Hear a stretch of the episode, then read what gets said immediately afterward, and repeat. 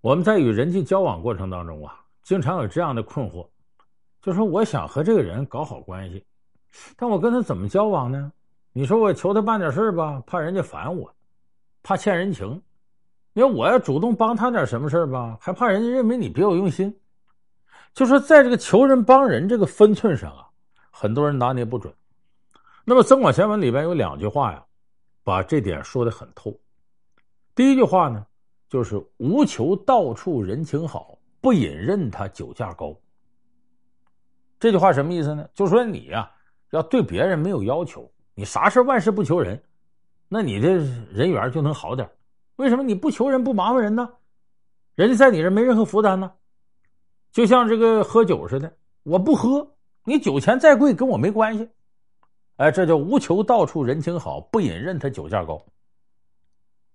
那么这话呀，说的对不对呢？他有道理，因为你不求人，你就不给别人带来麻烦，人家确实觉得你没负担。可是你什么事都不求人，这只能做到别人不讨厌你，但是你想跟别人建立固定的关系，这就比较难了。所以《增广贤文》下边还有第二句话，是这个层次的一个丰富和递进。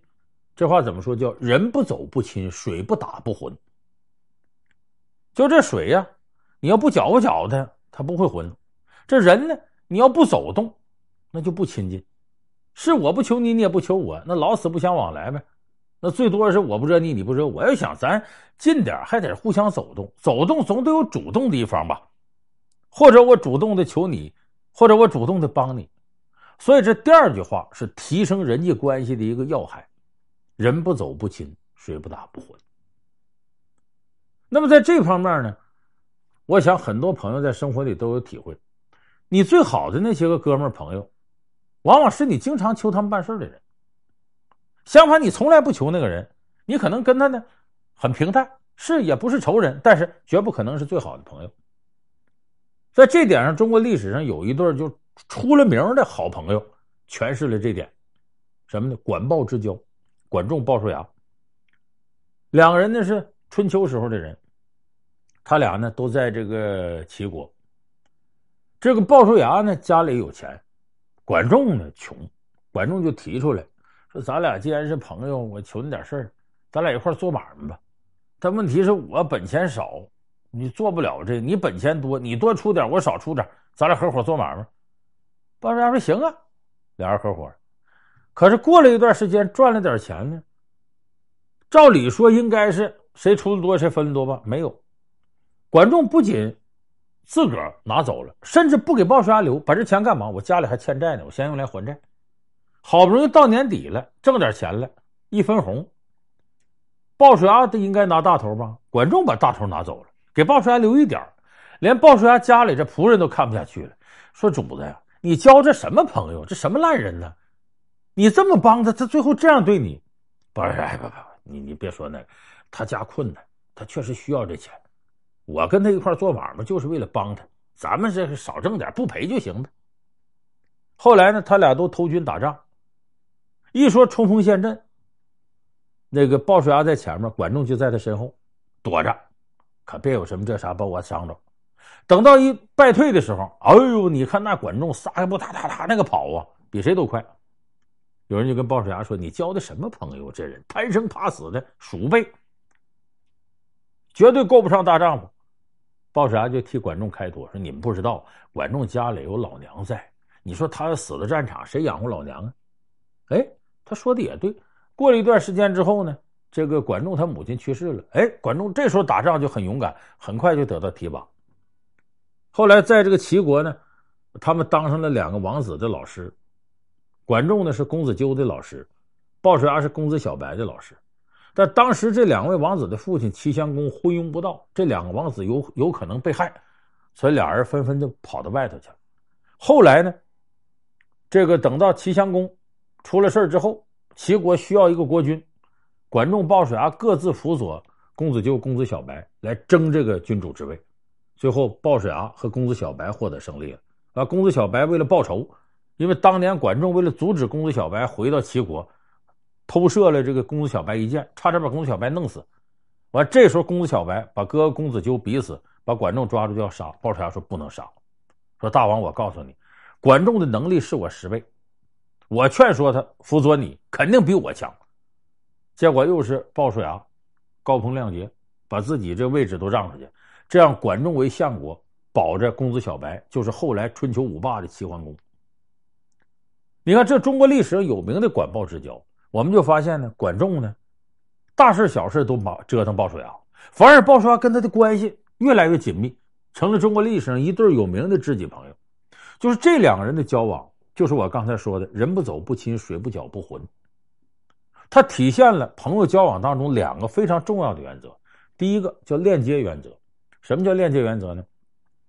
你求人办事这人比你强，你不求他呢，他觉得咱俩啥关系没有；你求他之后呢，他就觉得在利益上俩人产生了一个链条关系，咱俩链接上了。那么这种链接上之后呢，他就会觉得在你这儿，第一个你和我有关系了，我就本能的关注你了，今后有事我可能还持续的帮你。第二个，我在帮你，你求我，我在你这找到一种优越感了。我就愿意跟你在一块待着。你想，谁愿意整天跟一个比自己高多少倍，一见面咱就得点头哈腰？你跟这人接触，你肯定难受。但是呢，对方见你一面点头哈腰，你愿意跟这样人讲。所以他在你找到优越感了，这种链接效应就发挥作用了。你可不要以为这是个小事儿。我再举个例子啊，在这个二战的之前，这不德国纳粹屠杀犹太人吗？有个犹太人呢，他俩儿子。这时候一看，在德国待着没好了，而自己呢，已经呢被这个党卫军给监视上了，所以这个老犹太人呢，就跟自己俩儿子说：“你们呢，呃，分头去找我以前做生意那些朋友，你们叫叔叔叫大爷的，你求他们，让他们帮忙，把你们从德国呀弄出去，逃亡。”结果这哥哥弟弟一商量呢，哥哥说找谁谁谁，弟弟说找谁，俩人意见不一致。这哥哥说呢，就是。呃，咱们就找以前呢，呃，咱爸求过那人，他帮过咱们家挺大忙，咱找他。弟弟说不不不行，不能找他，得找呢原来咱爸帮过的人，啊，求过咱们的人。他为啥？他说你想上次咱爸求人的人情还没还，你这回咱又去麻烦人家，人能愿意帮咱们？拉倒，我不去找。他哥哥说你说的不对。两人后来啊，争执不下，就各按各的行事。结果这哥哥呢，找到当初。帮过他家那人，哎，这人很痛快的帮他忙了。哎呦，大侄子，你这时候你就得来找我，就得叔我帮你，帮他把他弄到美国去。这就二战打了多少年结束之后呢，这哥哥得找弟弟啊，回到欧洲再找，发现是个悲剧。他弟弟找那个人呢，是当初他爸爸帮过他的，结果这人不仅没帮忙，不仅不报恩，还告密了，弄得他弟弟全家都进集中营，都死在集中营里。你看这是为什么？就是我刚才说那个道理。这个两人都是跟你发生过链接的人，但是这个对你有恩的人，他在你面前他有优越感，他对你有关注，觉得我以前也帮过你，现在我也帮你。但是呢，你对他有恩的，他在你面前没有优越感。这个事压过来，他还非得还还人情不可。他还不了怎么办？他心里难受，拉倒吧，我绝根吧，我告密吧，全家都弄死。所以我说这，你可能觉得，哎呦，这是后脊梁都发凉。我告诉你，人性有时候就是这样。有人说，照你老梁这么说，那我谁也不敢帮了。我帮完人，人家回头人家再琢磨我。我告诉你，这简单。如果你什么时候帮人办了一件事儿，你别让这个这人一直欠你人情，欠长了容易成仇。怎么办呢？有个无伤大雅的机会啊，也不损害你和他根本利益，你让他还还你人情。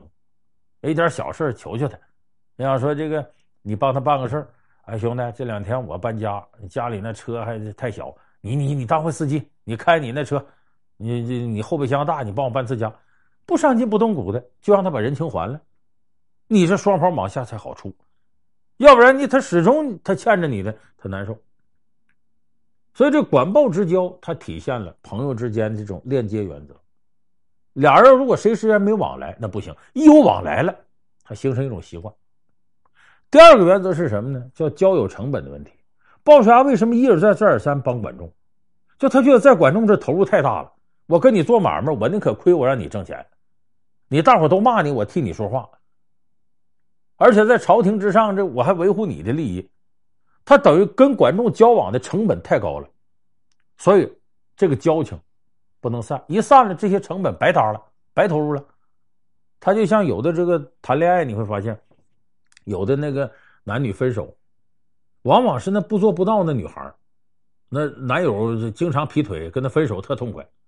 反而有些女孩呢，比较作，还挺依赖，哎，一天叫男朋友给她这买这买那个，陪她干这干那个，哎，这时候反而不容易黄，为啥呢？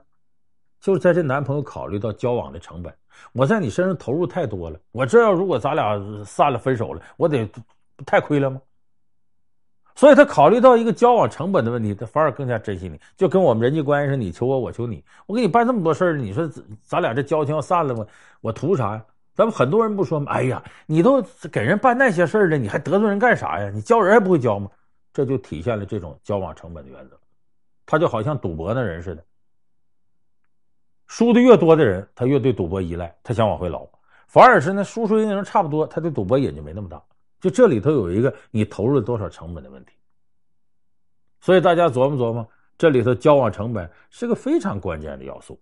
就你跟人之间往来，你在这上面已经投入了感情、精力、时间了，你当然不希望他最后是个没有结果的。所以有的时候人际交往，你越是求人，反而那个人跟你感情越好；你越是不求人，双方可能就越来越疏远。当然说一千道一万，这里头有个度的问题。你要总麻烦人家，大事小情都找人家，而且很过分，这也交不下来。而且还有就我刚才说的，呃，求求人之后啊，也适当还人情。被别人求了，也让别人还人情，有这个机会。所以这种情况下，要说人不走不亲是什么？我往你那走，你也往我这走，不能是单向的，那样的话就没有意义。所以人来人往，分寸感很重要。《增广贤文》里这两句话就高度的体现了分寸方面的大智慧。